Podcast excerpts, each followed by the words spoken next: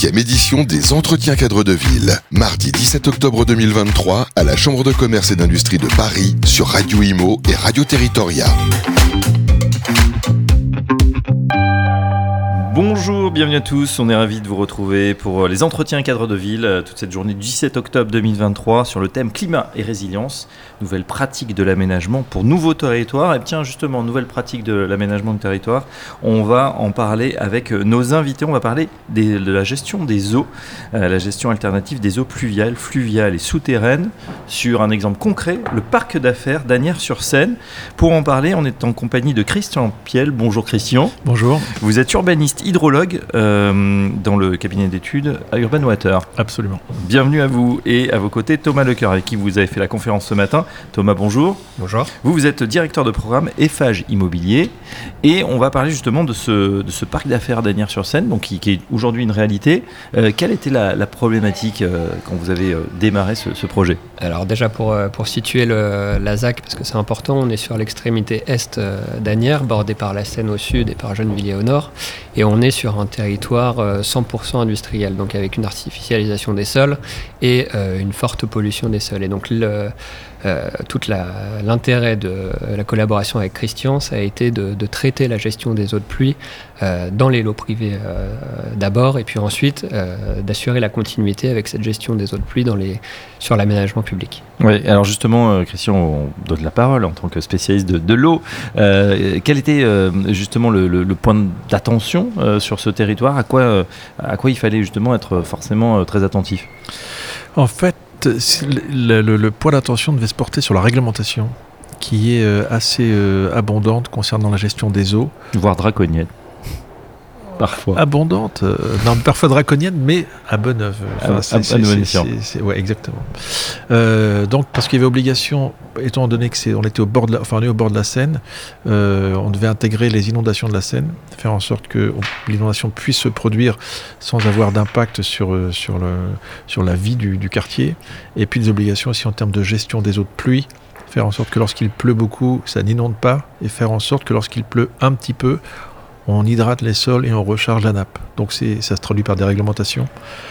Et, et ça peut se traduire par une par une présence de la nature. Les réponses, en fait, peuvent être euh, des solutions fondées sur la nature. Mm. On va aller voir dans un instant. Juste, je voudrais, euh, euh, spécifier le fait qu'effectivement, le gouvernement est particulièrement attaché à ces questions, puisqu'on est en, situation de stress hydrique hein, dans de nombreuses régions. Mm. Donc aujourd'hui, bah, c'est vrai que cette eau dont on a tous besoin, elle est, elle est, absolument vitale. Il faut la récupérer, il faut surtout pas la gaspiller. Et comme vous disiez, il faut essayer de bah, voilà, recharger dès qu'on peut nos nappes phréatiques. Est-ce qu'on est dans une situation justement, peut-être pas de, de stress hydrique, mais en tout cas euh, là aussi sur un territoire où il, est nécessaire de, faire de plus en plus attention. Oui, bien sûr, comme sur tous les territoires. Hein, euh, euh, nous, globalement, l'eau n'est pas manquante, mais il peut arriver en période estivale, par exemple, en mm. période de canicule, à certains endroits, qu'il y a un manque d'eau, soit dans les nappes, soit dans le sol, soit dans l'air même. Et donc, c'est forcément, on doit aujourd'hui travailler sur, sur la préservation de la ressource. Euh, du coup, comment vous avez travaillé, Thomas Lecoeur, euh, pardon, avec euh, quand vous avez monté ce, programme, c'était important de voilà d'avoir un urbaniste hydrologue pour, pour couvrir ces sujets. On a compris des réglementations pour déjà avant le premier coup de pioche, j'imagine. Oui, bien sûr, c'est ce qu'on disait, la complémentarité entre acteurs. aménageurs et opérateurs privés est fondamentale et l'apport de Christian nous a permis de, euh, d'appliquer cette réglementation et ces exigences euh, en matière de gestion de l'eau. Alors on n'est pas tant sur euh, la récupération, mais surtout sur le fait de, de créer du paysage avec la contrainte de l'eau et le fait de ne pas rejeter de l'eau dans le réseau d'assainissement pour, pour avoir ce, ce cercle vertueux. Et donc tout, tout l'apport de Christian, ça a été de nous aider sur ces thématiques, euh, notamment parce qu'il faut se rappeler, on est quand même en 2015, c'est euh, euh, des thématiques qui sont assez novatrices, nouvelles, assez mal perçues et intégrées. Et donc même avec nos bureaux d'études, on a eu quelques difficultés au début à, souscrire à, l'entièreté des, impositions qui étaient les nôtres. Et donc on a pu échanger avec Christian pour arriver à ce but commun qui est aujourd'hui mis en pratique sur, sur cette ZAC. Par exemple, Thomas Lecoeur, il y avait quel type de, contraintes auxquelles vous vous attendiez pas les, contraintes de départ, donc on les rappelle, c'est euh, aucune, aucun rejet sur les, sur les eaux de pluie euh, fines, les eaux de pluie courantes. Euh, donc tout doit être stocké sur la parcelle et infiltré ou percolé dans la parcelle. Et un rejet pour les, les crues centenales, vingtenales et cinquantenales limité à 1 litre seconde par hectare. Donc si on, on, met ça en, en perspective, c'est quand même relativement ambitieux. Euh, on se rend pas trop compte, mais ça veut dire, bah, en plus vous l'avez cité, hein, c'est qu'une crue donc, qui arriverait, si je comprends bien, tous les 20, 50 ou 100 ans, il faut pouvoir le prendre en, compte et se dire comment ça s'écoule sur la parcelle. Il faut, que ça, y ait un débit qui soit limité à 1 litre seconde par hectare. Donc ce qu'on a fait, on a réfléchi en strat, euh, et donc on a essayé de maintenir l'eau, euh, de, la, de la retenir dès lors qu'elle atterrissait sur une surface. Donc on a une rétention sur les toitures avec de la terre végétale qui permet d'absorber l'eau, une couche euh, en nid d'abeille qui permet d'augmenter la capacité de rétention de l'eau. Et derrière, tout est repris en cœur d'îlot pour avoir soit des bassins de rétention, soit des, des nœuds qui permettent de conduire l'eau et ensuite de la porter sur les espaces publics. Je m'adresse à l'hydrologue, ça veut dire que c'est un scénario euh, fictif ou probable ou possible? Non, c'est un scénario certain, c'est-à-dire que régulièrement, il y a des pluies euh, fortes, voire mm. très fortes, très régulièrement. Là, par exemple, une pluie de 30 ans, c'est statistiquement, elle se produit euh, tous les 30 ans, mais surtout, il y a une probabilité chaque année sur 30 qu'elle se produise. Donc, c'est certain, évidemment, il est certain que ces quartiers vont connaître euh, ce type d'événement. Donc l'idée, c'est que lorsque ça va se produire, il n'y ait pas de catastrophe, pas forcément sur le quartier, mais à l'aval, que ça n'aille pas inonder l'aval, donc euh, il faut que, qu'on gère l'eau le plus à l'amont possible, là où elle tombe, la ralentir pour pas qu'elle aille saturer les réseaux, saturer euh, les écoulements, etc.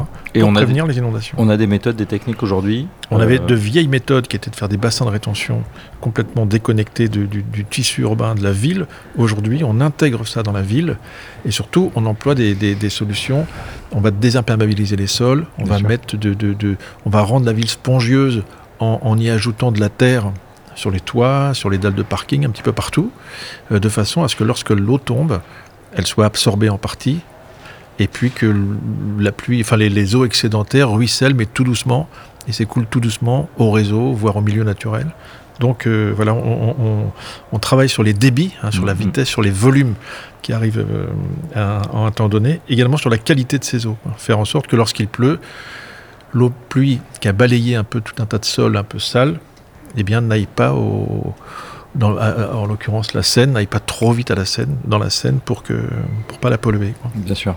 Euh, alors c'est très passionnant. Euh, euh, Thomas... Ce, qui est important, c'est que cette, cette contrainte de l'eau, on l'a érigée en opportunité sur le paysage pour travailler différents usages, différents espaces végétaux qui sont irrigués par cette eau et qui permettent un développement de l'espace public beaucoup plus vert et, beaucoup plus en adéquation avec nos. Vous avez même créé de l'agriculture urbaine, c'est bien ça On a même créé de l'agriculture urbaine en toiture, effectivement, euh, de par euh, cet apport d'eau et cette, euh, ce volume de terre, cette hauteur de terre qu'on a, Qu'est-ce qu'on a mis en œuvre. Alors, c'est des, petits, ouais, c'est des, des, petits arbustes, donc c'est soit des, des, baies, des framboisiers, des choses comme ça, ou des herbes aromatiques. Ça reste ça reste de l'agriculture de, de, produits à forte valeur ajoutée et avec un besoin en eau qui reste, qui reste modeste. Euh, Thomas Lecoeur, euh, vous êtes directeur de programme FH Immobilier. On a parlé de cette réglementation que vous avez transformée euh, d'une contrainte en, opportunité finalement, mais il y a une question qui fâche, et surtout en 2023, peut-être un peu moins en 2015 où ça allait mieux pour les promoteurs, mais aujourd'hui, voilà, c'est compliqué. Est-ce qu'on est en capacité financièrement de créer et de, poursuivre ce type de programme, puisqu'on sait très bien que c'est quand même inflationniste par rapport à ce qu'on faisait avant tout à fait. Bah, il y, a, deux choses. Déjà, il y a euh, savoir sur ce sur quoi on veut mettre le poids du corps. Est-ce que c'est la gestion de l'eau? Est-ce que c'est autre chose? Euh, Ensuite, en termes de coupure, euh, on a certes un petit surcoût parce qu'on a une surcharge sur la structure. On a des dispositifs de limitation de débit, de rétention qui coûtent aussi un peu d'argent. Et puis, en général, en cœur d'îlot, comme on a des bassins de rétention, de rétention pardon, on est obligé d'avoir des ouvrages de franchissement, type des passerelles en bois ou autre, et un travail, un modelage qui coûte un peu plus cher. Maintenant, on, a, on bénéficie aussi euh, de subventions euh, de l'agence de l'eau qui permettent d'absorber une partie de ce surcoût. Euh, donc il reste un petit surcoût. après, est-ce que c'est pertinent de, de l'utiliser pour la gestion de l'eau et la préservation de cette ressource? Aujourd'hui, je pense qu'on n'a malheureusement pas trop le choix et que c'est un impératif, quand bien même la situation est, compliquée pour nous. Oui, puisque ça devrait en plus coûter de plus en plus cher, effectivement, de, pallier à peut-être d'éventuelles défaillances, des choses qu'on Surtout nous, en tant qu'opérateur, on réfléchit à la, à la fois en, en, termes de, de, coûts pour, pour nous, mais aussi pour nos usagers. On est on est attentif à ça. Je termine avec vous, Christian. Euh, vous, avez sans doute vu, euh, bah, sais pas, dans le métier, peut-être il y a 10 ans, vous appelez moins, quoique. Euh, en tout cas, aujourd'hui, on a l'impression que c'est vraiment quelque chose qui est, extrêmement important. Est-ce que ça va continuer à se développer, à se, on va passer à l'échelle justement sur, ces, sur ces sujets pour et, et aménager le territoire avec ces nouvelles contraintes, mais on peut le voir qui sont aussi des opportunités je dirais que oui, ça va continuer à se développer, mais le métier évolue. Il y a dix ans, on, faisait des, nous, hein, une espèce de fossé pour gérer les eaux de pluie euh, de façon exceptionnelle. Aujourd'hui, on va plus travailler sur les sols, euh, on va plus travailler sur, euh, sur le, métabolisme plus global. ceci dit, par ailleurs, il y a les paysagistes qui n'étaient pas forcément au courant, n'étaient pas forcément formés il y a dix ans, le sont aujourd'hui, les bureaux d'études également. Donc la problématique s'étoffe s'épaissit et puis les, les, acteurs en capacité de répondre le sont aussi. Nous, on essaie d'être toujours un peu en avance, donc aujourd'hui on travaille plutôt sur, sur euh, la reprise des eaux grises, justement, vous en parlez tout à l'heure. Voilà, en tout cas, on en sait un petit peu plus sur cette gestion alternative des eaux pluviales, fluviales, souterraines. Et euh, pour en savoir plus, bah, il faut aller voir effectivement sur ce parc d'affaires d'Adir-sur-Seine. Merci à nos deux invités, Thomas Lecoeur, directeur de programme FH Immobilier, et Christian Piel, urbaniste hydrologue chez Urban Water. Messieurs, à très bientôt sur Radio Imo. Merci. Huitième édition des Entretiens cadres de ville, mardi 17 octobre 2023 à la Chambre de commerce et d'industrie de Paris sur Radio Imo et Radio Territoria.